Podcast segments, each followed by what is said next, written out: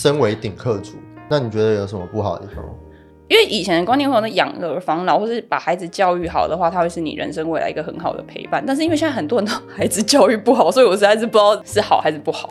至至少你的老年的事情还有一个抚养义务人呐、没有人在法律上对你尽个孝养义务，因为两个人应该两个人薪资差不多，思想差不多，年纪假设也差不多的话，哦成为李克族就是一起老嘛，对，所以是要一起住安养院吗？还是怎么样？还是？哦，就是会有这个问题啊，嗯就是八九十岁，可能七八十岁、八九十岁可能会有这个问题。人跟人的相处没有标准答案，每一段关系都有它值得的学习。欢迎收听《婚姻处方签》，为每一段关系找一点良药。Happy New Year！新年快乐哇，好久不见，Joyce。好久不见的大翔，这距离上一次跟你录音已经超过一个月了，不止吼。你的容貌又年轻了一个月。哦，谢谢你哦。听说有去做了一些这个微型的保养，微型很微，好不好？超级微，微到不行，好不好？做了哪些地方跟我分享一下？今天会有短影音剪出来，把你那个最美的那一面借给大家看。我吗？嗯，最近哦，去去要讲我去打肉毒吗？打这里，打这里这里，有没有变小了？然后变小了哦。我每次看到你都好像就是冻龄在某个时间，所以我很难去分辨是不是变小。谢谢你好。好啦，今天哦，这个读者来信啊，要来聊一个我觉得很有趣的话题、啊，叫做顶客族。你你知道什么叫顶客族？呃，顶客族就是说两个人一定要结婚，然后两个人要有一个共识，就是说我们不管怎么样，我们就是不想要有小孩子。然后两个人的薪资应该都还不错，就双薪家庭这样子。啊，我们考你一个比较更难，顶客，顶客它叫 Dink D I N K，D I 它是什么的缩写？这个很难呢、我我知道 它叫 D I N K，我还真的没有去想过它的原意是什么。它的原意叫做 Dual Income No Kid，哦，双薪没小孩的夫妻啊。Double income, no kids，哦，它是写 double，我怎么找到是 dual？啊，一样，反一样就正就是是两个的意思。两个人都要有薪水啦，但是他们是没有小孩的。嗯，哦，那其实这个顶客族哦，我觉得要把它再区分一下，因为有些人他们是自己生不出小孩，他们不是自愿成为顶客族的，但是有一派的人哦，他们是有点像那种宗教的信仰，他就是我就是不生小孩，我就不要有小孩，对怎么样？你可以理解他们在想什么吗？我可以理解他们在想什么吗？嗯，那你可以理解吗？我完全可以理解。一个有爸爸，哎，不有小孩的爸爸来跟我们讲一下。在在我有了小孩之后，完全可以理解哦，原来没有小孩是这么这么快乐的一件事情。OK，而且在美国的调查，因为现在有大概百分之四十三的家庭其实是没有小孩的，并且哦，并且这百分之四十三的家庭现在正迅速的崛起，成为这个社会当中最富有、生活生活品质最好的那个阶级。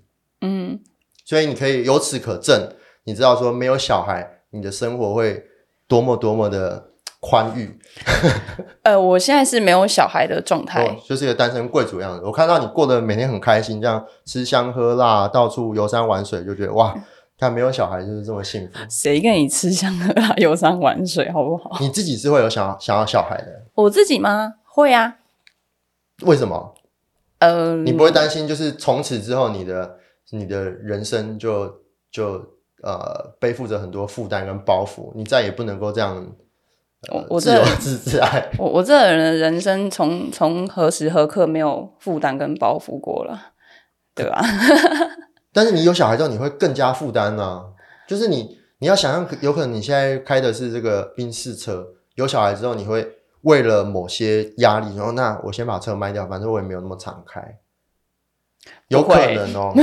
哎、那不会，真的吗？不会，我很爱我的大红。那是现在啊，对不对？那是现在啊。你如果今天成为成为有小孩的这个这个妈妈，嗯，有可能很多事情是没有我就办法。开大红接送小孩。哦，你你也不用接送，因为你每天都关在家里，为 什么？离离不开家啊。三岁以前，对不对？出门都是那种累哦赘，就就那个他带去事务所啊，这样一定是这样。对啊。但不得不承认啦，就最近这个这几年，顶客族的意识越来越高涨。哦，这倒是真的。这个在处理一些法律问题的时候，就有发现这样子的状况。像什么样的法律问题？嗯嗯，像是哦，遗产的问题，嗯哼，然后再来是，其实我觉得啊，我的观察哦，顶客族如果认真的去打离婚官司的话，我讲的是官司哦，不是协商，嗯也不是调解，也不是协议，都不是哦，是官司，会蛮恐怖的。为什么？他都他都已经没小孩了，他有什么好打的？对，就是因为没小孩，他有什么好打的？嗯，你能想象有哪些吗？就离婚就好。你看现在我我们呃荧光幕上面看到像张兆志啊，嗯他们就一个张兆志自己想要成为顶客族，我不想有小孩。那徐允热就他他的前妻嘛，嗯想要有小孩很久，最后大家谈不拢，因为其中一个一直不想要小孩，他们就和平的分开了。在我的理解上面，你今天顶客族要离婚应该超简单啊，就是和平分手应该都会发生在顶客族身上。应该是说顶客族在离婚的时候都蛮极端的，就是我看到的就是说，要么就是异常的 peace，要么就是异常的，就是争执很很大这样子。peace 的话就是呃，不外乎就是说，啊、我们既然双方哦薪资都还 OK，然后财产都有，所以我们没有什么剩余财产分配的问题，因为你扣来扣去、加来加去、减来减去，两个人分的是差不多的。在小孩子也没有的状况，就不会有监护权、抚养费、会面交往的这些很繁杂，你懂的，对这些问题。所以，所以就是两个人要不要分开的状况，但是两个人的关系维系就只剩下这个名义了，那就是就是身份契约，那变成说双方要不要解消这个身份契约就好了。天哪，好好法律哦，但就是这样子，对，那那就很 peace。如果两个人对于这件事情都有共识，那就哦，就是签离婚协议嘛，证人见证，然后去户政事务所去呃登记就好了，就会很 peace。然后另外一种就是互相折磨，怎样折磨？我真的有看过那种没有小孩的哦。呃，我我先我先不论他们是不是顶客族好，就是没有小孩的状况之下，还打的你死我活，就真的是我要证明你错比较多，所以我可以告你，我可以诉请离婚，这样子。嗯然后另外一边就就也是也是反诉离婚哦。我我告你离婚，你也反诉离婚，那依法来说，是不是就是两个人调解调一调，签一签，法官见证就好了？但他就是要法官做一个判决，就是说是你你是有责的，可是你出轨，然后另外一边就会说那是你家暴，就变成说。会把人性最丑陋的那一面全部都把它撒出来，因为他们没有小孩子嘛，没有小孩子的话，也不用担心说这些判决以后公开之后小孩看到啊，都不有这个问题。所以有时候在处理没有小孩子就顶贺族这种离婚案件的时候，你真会看到很多很多很多很不堪的一些状况。你觉得顶客族他们离婚，呃，会呃应该说顶客族会比较容易离婚吗？就是因为他们可能没有那么多包袱，没有那么多负担，所以哦，我今天想离就离，就像男女朋友交往想分手就分手的那种感觉嘛，因为约束不够强，会有这样的状况吗？我吗？我我自己觉得是不会诶、哦，真的，呃，因为就是有没有小孩这件事，我的观点是顺，我是我虽然想要小孩，但是我对我来说是一个顺其自然，那是一个缘分的问题。但是我们回到顶客族来说，因为他们一开始也应该不会有人就是哦，因为你是顶客族，我你是顶客族的想法，我是顶客族的想法，所以我们两个就就交往，然后就结婚吧。应该是两个人还是从情侣男女，就是可能是从朋友朋友升华成情侣，情侣再升华成夫妻吧，应该应该顺序还是这样子的，嗯，对吧？那所以我不觉得说顶客族的离婚率会特别高、欸，我我有一对朋友哦，嗯然后他们呃，他们很有趣，交往了应该很久了，可能有八年、十年那种很长很长爱情长跑这样。嗯，然后某一次我就很好奇，说他们会不会想要呃结婚就什么时候要结婚啦，什么要生小孩，就那种呃过年大家很不喜欢听到的话题。嗯，呃，我也很很好奇，我就问了，然后呢，他们就说他们讲好了，两个人的感情观都是不婚不生，嗯嗯嗯，然后两个人都有正常的工作，就是都日子也都过得不错，每天就是一起，他们喜欢登山，很喜欢去外面游玩，然后就就过得很开心这样。然后我就像这种不婚不生的这个情侣，爱情长跑，然后不婚不生的情侣，他们还称不上是顶客族，一对吧一定？要一定要结婚，对嘛一定要结婚。然后嗯我就在想，这中间的小小的这个差异嘛，差异，就是是什么促使他们从不婚不生变成婚但不生？但不生。但是我们看再观察十年，会变成又婚又生，就不知道了。，对，可是你你你觉得为就什么原因让这种爱情长跑然后不婚不生？你有遇过吗？爱情长跑不婚不生，我有看过爱情长跑不婚不生，但是变成爱情长跑变成就一样，嗯，就是结婚了啊，但是有没有生，这是这我们不知道啊，哦对未来的事，就是那是什什么什么理由让他们最后下定决心说我要结婚了？什么理由？我觉得是那个吧，就是经济状况沟通，然后觉得诶，就是彼此可以变成一个家的那种感觉吧。可是我们原本讲好不婚不生啊，因为我们交往之初你就我们都已经讨论过了啊，对不对？就是怎么会突然间大家就想结婚了？那那你朋友为什么突然想结婚呢？他们没有结婚啊，他们至此到目前为止哦都还没有结婚，然后到目前为止都还在环游世界，到处的玩。我每天都看着觉得好开心哦。我每天想哇，像这种不结婚，然后这其中一个现在最近又创业了，我就自己开公司，然后我就是哇，他们可以彼此在人生的道路上面陪伴，然后啊、一起过生活，挺好的。哎、可是我觉得一开始就把不婚不生这件事情先把它定义下来，好像也也也太快了吧？太快吗？什么很棒啊，讲清楚啊，才不要说像张兆志他们这样，我刚才拖了这个十十年时间，对不对？哎、可是不知道，因为我自己会觉得说，要不要结婚，要不要生小孩，都是一个一个时间点的问题。像现在没有没有结婚的需求，但也不不见得不见得未来会会不想啊，对啊。可是什么情况下你觉得会会有那个转变？就让我们来预测一下。就像我这对朋友，他们遇到了什么状况？不管从法律，因为你说婚姻是契约制嘛，什么情况下他们会会突然意签这个契约，对，会突然意识到说，哎、其实这个还不错、哎，哎、可是我认真觉得啊，就是另外一半要找一个愿意跟你签契约的人。嗯嗯，所以他不愿意跟你签，你就觉得不是一半，就是不是不是另外一半。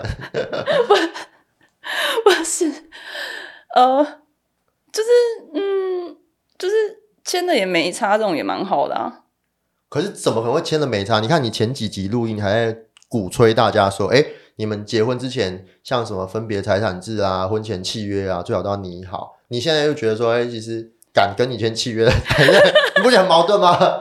身份契约啊，对啊，就是你看你们这种就是女性 啊，不要不不要讲不要占性别，不要占带性别，好不好？但是我是说，你看一下子你就希望说，哎，有一个人跟你签契约有所保障，但其实没有，我觉得签约签契约不一定是保障，因为你签了之后理也反而很难理，很麻烦呢、就是你签了才是爱我啊。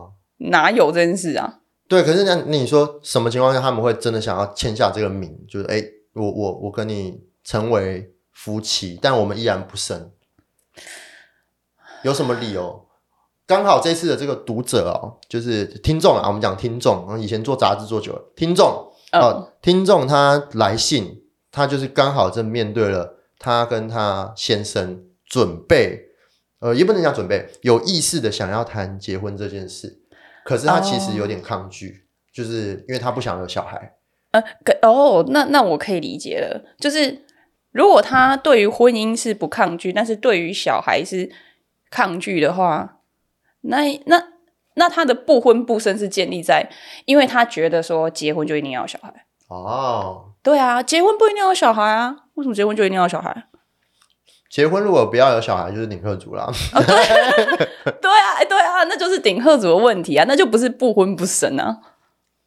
可是就像可能很多人那种抗拒，可能很多人抗拒就是一步一步被推进，就是好，我原本不婚不生，然后慢慢我妥协了，我们先结婚，结婚了之后又慢慢被推进说啊，好，不然生个小孩，然后人生就这样过了，对一？百年这样，岁月就过完了啊，然后然后就啊，那不都是自己的选择吗？所以你如果去那个 Google 上面关键字找顶客族，有个热门关键字叫什么？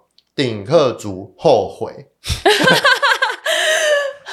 后后悔什么？可能后悔成为顶客族，或是后悔后悔原就放弃了顶客族的这个坚持啊。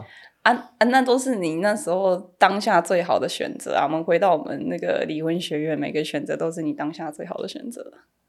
所以在你在你经手这么多的案例里面，你有曾经看过这些这个呃可能要离婚的人，然后他们就跟你说啊，就一些小孩的问题啊，我当时就跟他说我不想要小孩。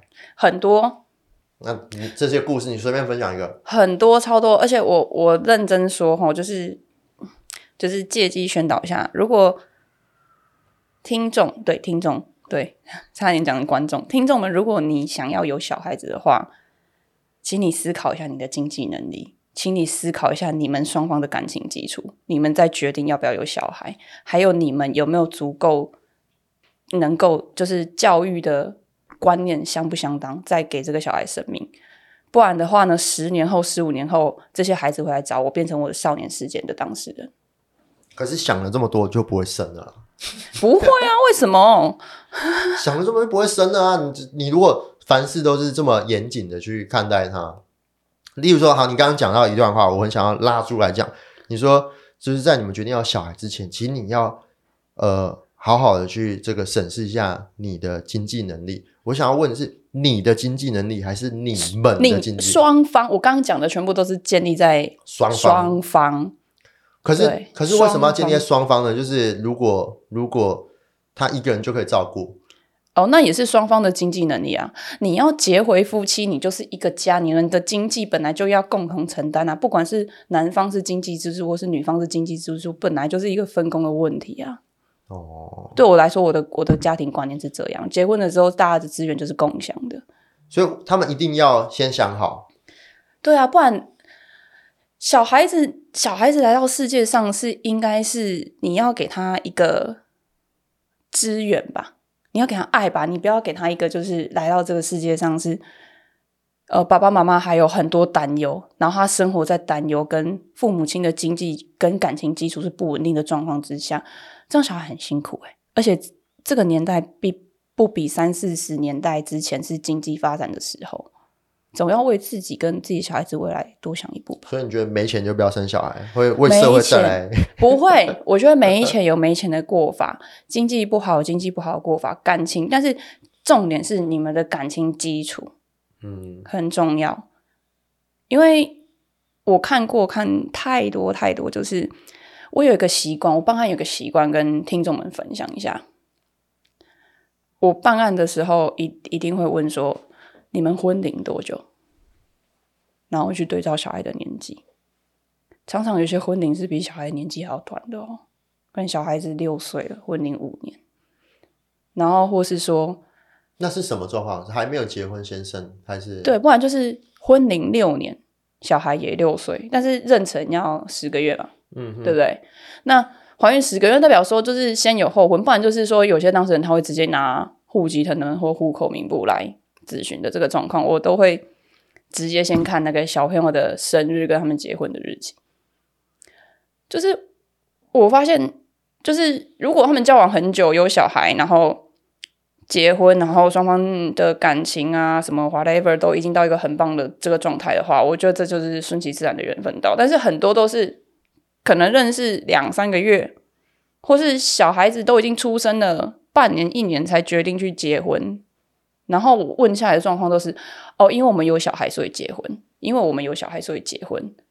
啊，有那种就是连感情基础都没有的、啊，就是可能两个礼拜，就是交往两个礼拜，然后就有小孩了，这样子的也有啊。可是我觉得不管啊，就是就算你有小孩，你也可以拿掉啊。你们最后还是决定把它生下来，某种程度上代表你们依然讨论过这件事情。哎、但是我觉得很多时候是一方的勒索、欸，嗯就是一方特别想要，一方特别不想要。小孩子是可以拿，可是拿小孩伤身啊。当然就是个说法而已啊！你要伤一时的身，还是伤一辈子的身，对不对？嗯，你小孩生出来，未来的五十年你都伤 劳劳民伤财又伤心伤神的，对不对？没有啦，哦，这这一些说法，但是有有小孩，没有没有，就是如果他还没有准备要小孩的话，两个人根本不会让这种事发生。嗯哼。嗯，可是如果就是不想要小孩，就是不想要小孩，我我跟你说，这个好，我分享一个故事。这个故事跟我本人也有关系。我我我觉得大多数时候，大多数时候被小孩勒索要结婚的，一定都是男生，因为你说被勒索者嘛？对啊，被勒索啊。嗯，就是啊，对啊不小心让人家有小孩了，然后人家就就是就是他就想要结婚了，对吧？然后这时候男生说什么也不是，然后拿掉也不是，不结婚也不是，看你没得选，你最后只能够签字，对嘛？然后签字了之后，可能过一段时间，不管发生任何事情，然后你们要要分开，但是你知道，男生在这件事情上面超级没有这个自主权的，因为假如你一不小心让女方怀孕了，所以那个下面制片小心哦，避孕还是要做好，男生要保护自己。如果不 避孕很重要，真的。不小心让人家男生不小心让人家怀孕了，有时候就很难，就是去这个去，你也不想当个推卸责任的人嘛，你就很难去拒绝结婚这件事，对不对？还是你还是算有责任感的。我很多其实都也是有，好不好？呃不然你要跑路啦。我我真呃我真的有遇过那种，就是就是有有了小孩哦，嗯，然后男生就死不去认领的，那那怎么办？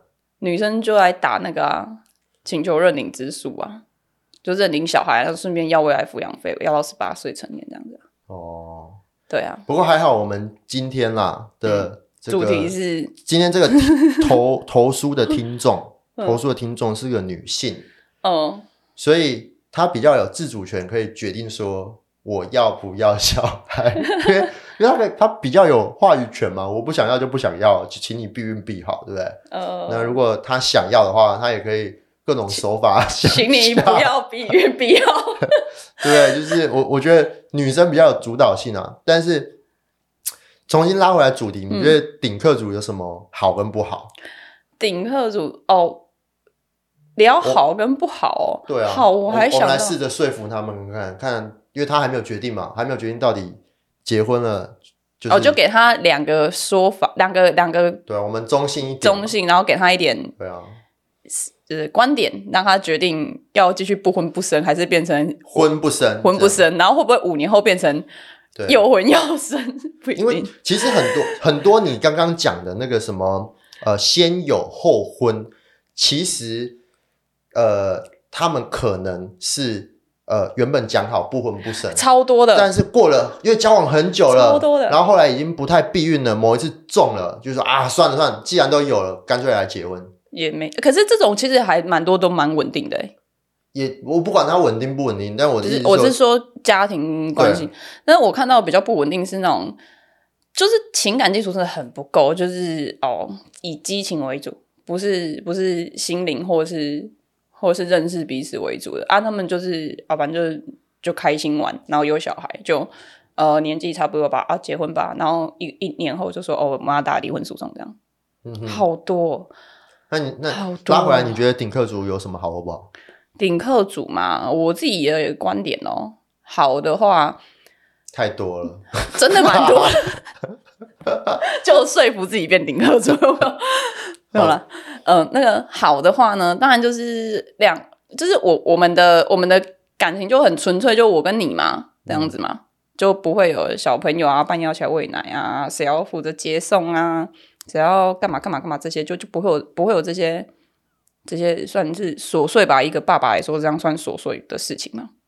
琐碎吗？那重要的琐碎，那个已经不能够单纯用琐碎来形容了。呃，琐碎你还可以分配，哎，小孩是不能分配的。琐碎你可以把、呃、重要的事先做，琐碎的事情往后做。如果你今天有了小孩，他不是琐碎而已，他是破碎，但是今天当下立刻这一秒，你就是要处理这件事情，你没有办法排先后顺序的。哎、对哎，没错，就哎、是这样。真的哎，就是小孩要打预防针这一天就是这一天，他还不能给你改期耶。刚刚录音之前，我才接到一个电话，说明天下午四点半，小朋友要去涂佛，就是这样。排到了，对不对？就他叫你就这时候去，就是你就这时候去，去，然后收到学校的通知单，今天晚上十二点之前，你要把社团那个东西填好，你就是今天要处理完，它都是就是这都这都还算这这个这个还算，我觉得还好，还安排。那如果今天小朋友打破一个碗，哎，这就是破碎。破碎的不是只有碗，还有你的时间跟你的人生。还有那个就是像我我我弟好了，我爸妈那时候以前小时候最常接到的就是那个爸爸妈妈要不要来学校一趟？弟弟又打架了，立马马上必须对。好，说了这么多，顶客族哎到底有什么好好？处？我现在讲的是好处，好处就啊，我刚刚讲了嘛，就是两两个人的那个关系连接，就是两个人彼此的身心灵的零心声好了，零心声的交流这样子。零心生啊哎、，我这人比较倒过来，对，林心先生生是什么？身体啊，身哦，身体的身。OK 灵灵是那个啊两、个人的心灵嘛，心啊两个人的心境嘛，然后身嘛两个人的肢体交流嘛，就就这些嘛，就你就很、很 focus 在两个人生活就好啦。对，再来就是，我觉得顶客组可能会比较自在一点，比如说想去哪，想要安排什么的话，可以不用那么多，就是有有家累的，算家累吗？就是两个人可以一起做的事情，好像把小孩子的时间分配掉的话，两个人可以一起做的事情其实还蛮多的。嗯哼，那我觉得好处是这些啦，你觉得嘞？我觉得顶客族就是顶客族这个话题哦，在我来说，它会分成三个呃不同的层次。第一种叫做这个不婚不生，第二种叫做生不婚，啊不婚不生。等一下，但是但是顶客组的定义就是他要结婚啊、他要先结婚。那我的意思是，从不婚不生的这种这个交往的情侣变成婚但是不生，中间只有一个差别。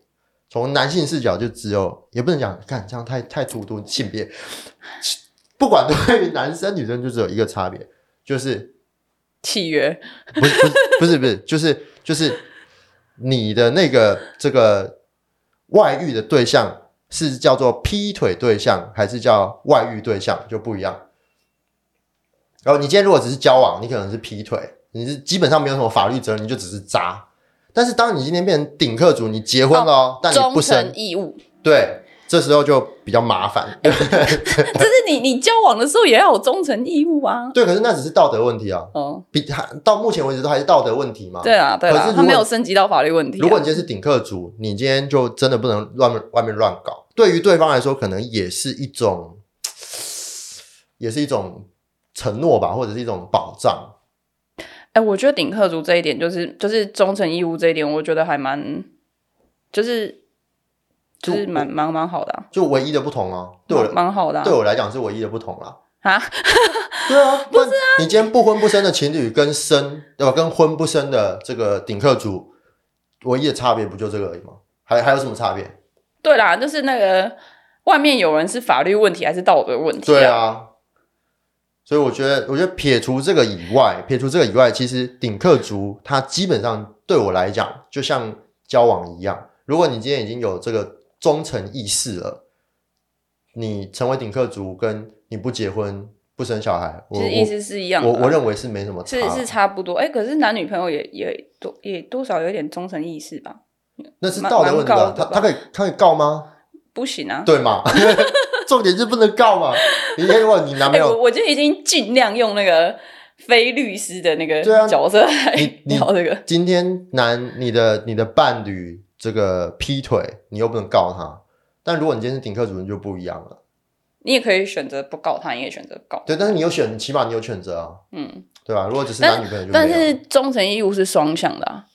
哦，对啊，就是我绑你，你也要绑我，对啊，对啊，所以我觉得这是顶客族唯一一个对我来说唯一一个好的地方，好啊，我觉得蛮好的啊。剩下的都跟情侣差不多了。哎、对啊，你嗯，这是哦，顶客族唯一好的地方是这很个，好的地方，剩下就跟情侣差不多啊，就是你一样，你刚讲的什么自由自在啊，没有约束啦、就是感情的问题，我觉得就是就算你不成为顶客族，你也可以享有这一些啊。但我觉得你刚刚讲那个点很好，好的地方我还蛮认同的，就是一个家的意识会，就是我们是家人的意识会更更强大一点。嗯，对啊，就是你就是我，我就是你的那种感觉，那蛮好的啊。那你觉得有什么不好的地方？身身身为顶客族，身为顶客哦不，不能讲身，成为顶客族，因为我要我不是顶客族，对 呃，成为顶客族有什么不好的地方吗？不好的地方，不好的地方，嗯，我我们要把那个就是西方哎、东西方的那个价值传统给带进来的话，家族吧，过年过节的被问吧，就是啊那个呃结婚那么久了，怎么没有想要生个小孩啊什么之类的，这个吧，嗯哼，很恼人，很烦这样。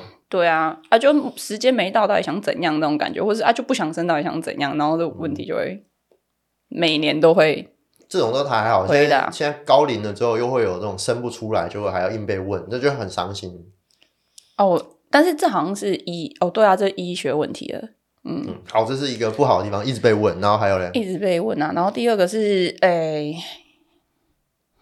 我刚刚想要提这个问题，但是现在又觉得好像也不是问题，但我就讲看看好了。因为以前的观念会有那养儿防老，或是把孩子教育好的话，他会是你人生未来一个很好的陪伴。但是因为现在很多人都 孩子教育不好，所以我实在是不知道是好还是不好。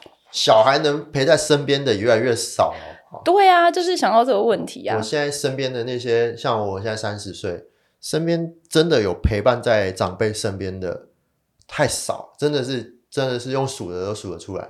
要么就是飞去外县市的，要飞去飞出国的飞出国啊，外县市还好了。对，但但总之，你说真正跟这个连现在结婚的那种基本的意思，就是不跟这个不跟岳父岳母住在一起，哎、我觉得蛮重要的、欸。对吧？